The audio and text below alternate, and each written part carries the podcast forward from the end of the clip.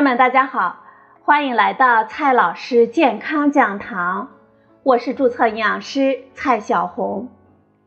今天呢，蔡老师继续和朋友们讲营养聊健康。今天我们聊的话题是癌症的饮食干预。癌症是导致我们中国成年人死亡的最主要的因素。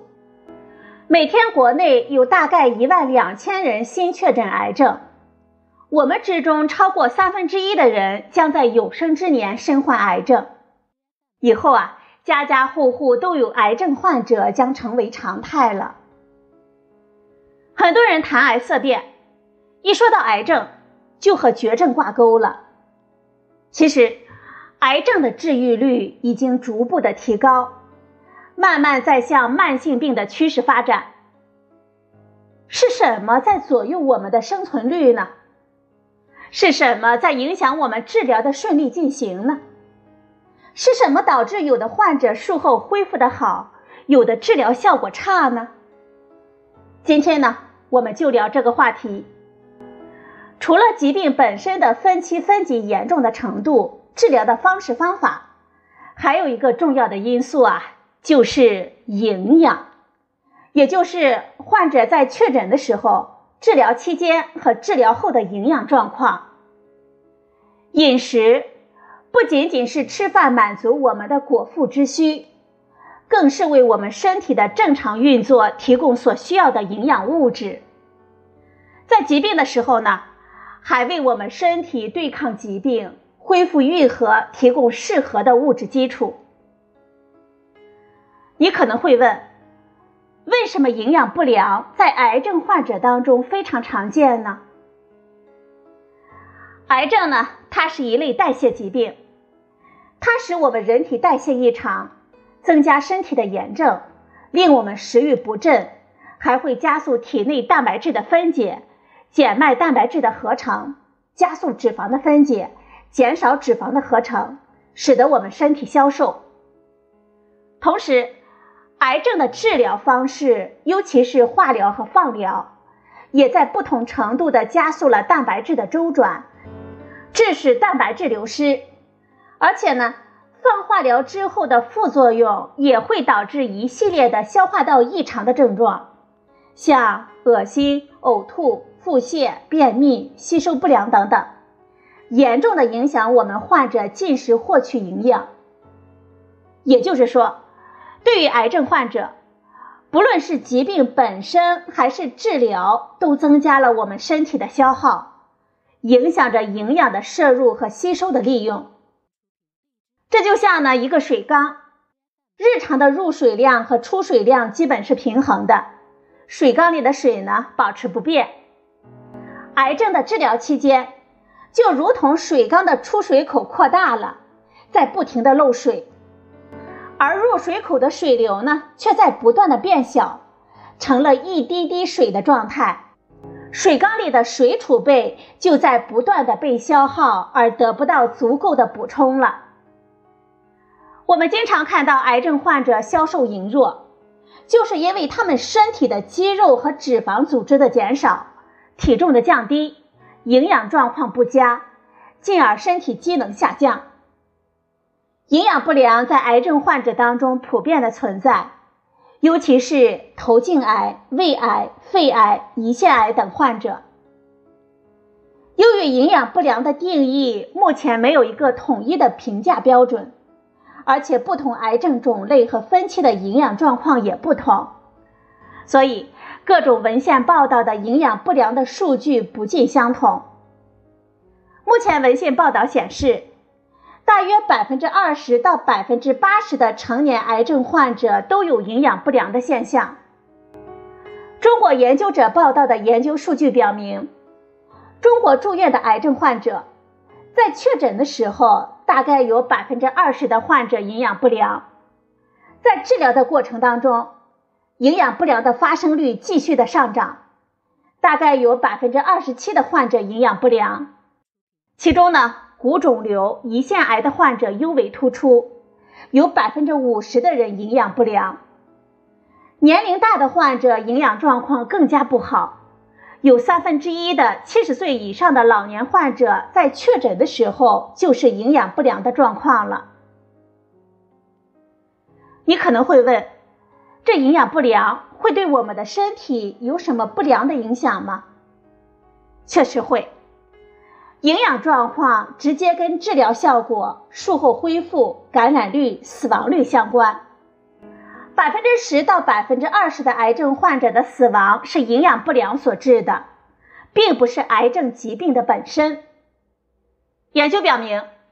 营养不良的患者在医院的感染率是营养正常患者的两倍，住院时间呢是营养状况正常患者的一点五倍，而死亡率更是高达三倍，住院费用也是高达三倍。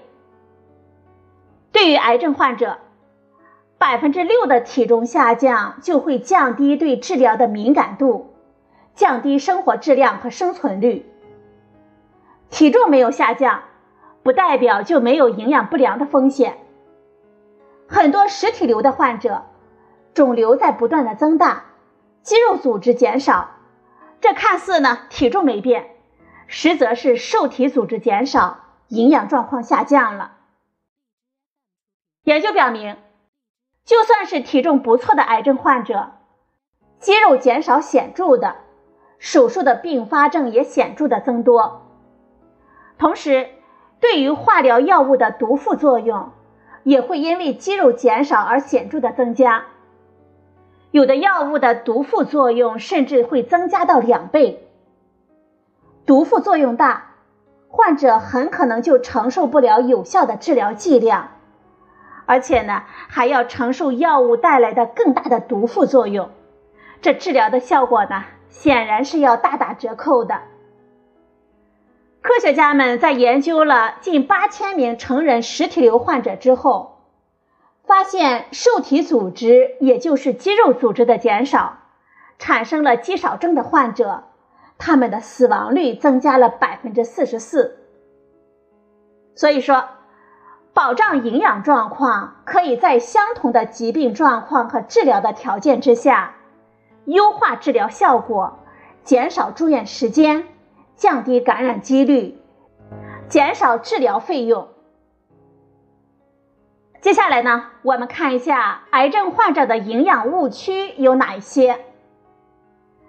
首先，我们要破除关于饮食营养的两个误区：一是不吃，二是乱吃。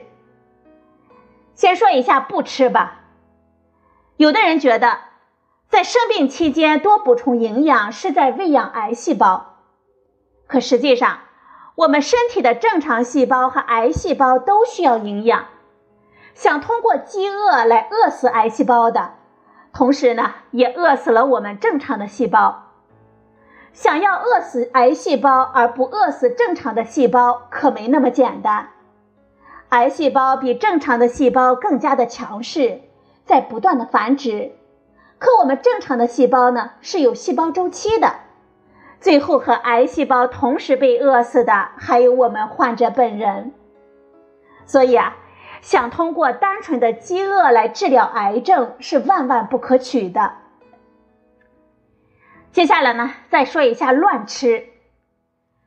有的患者和家人四处搜寻各式各样的偏方，或者指望某一种食物是灵丹妙药。